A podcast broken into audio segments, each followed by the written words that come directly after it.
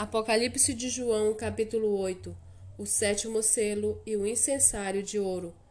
Quando o cordeiro quebrou o sétimo selo, houve silêncio no céu durante quase meia hora.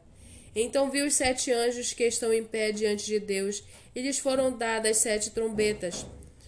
Veio outro anjo e ficou em pé junto ao altar com o incensário de ouro, e lhe foi dado muito incenso para oferecê-lo com com as orações de todos os santos sobre o altar de ouro que está diante do trono.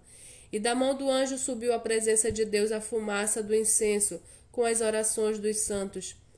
Então o anjo pegou o incensário, encheu-o do fogo do altar e o atirou à terra, e houve trovões, vozes, relâmpagos e terremotos.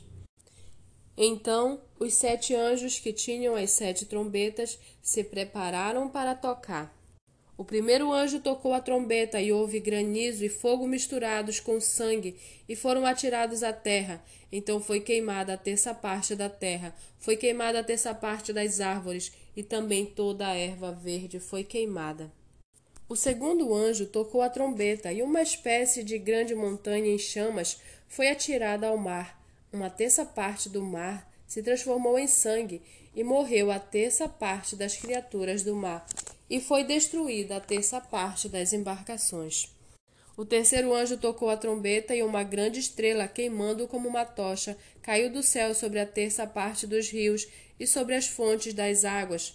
O nome da estrela é Absinto, e a terça parte das águas se transformou em absinto, e muitas pessoas morreram por causa dessas águas, porque se tornaram amargas.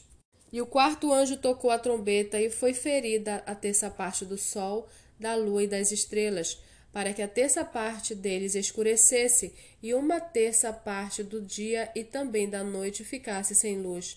Então vi e ouvi uma águia que, voando pelo meio do céu, dizia com voz forte: Ai, ai, ai dos que moram na terra por causa dos sons das outras trombetas que os três anjos ainda vão tocar.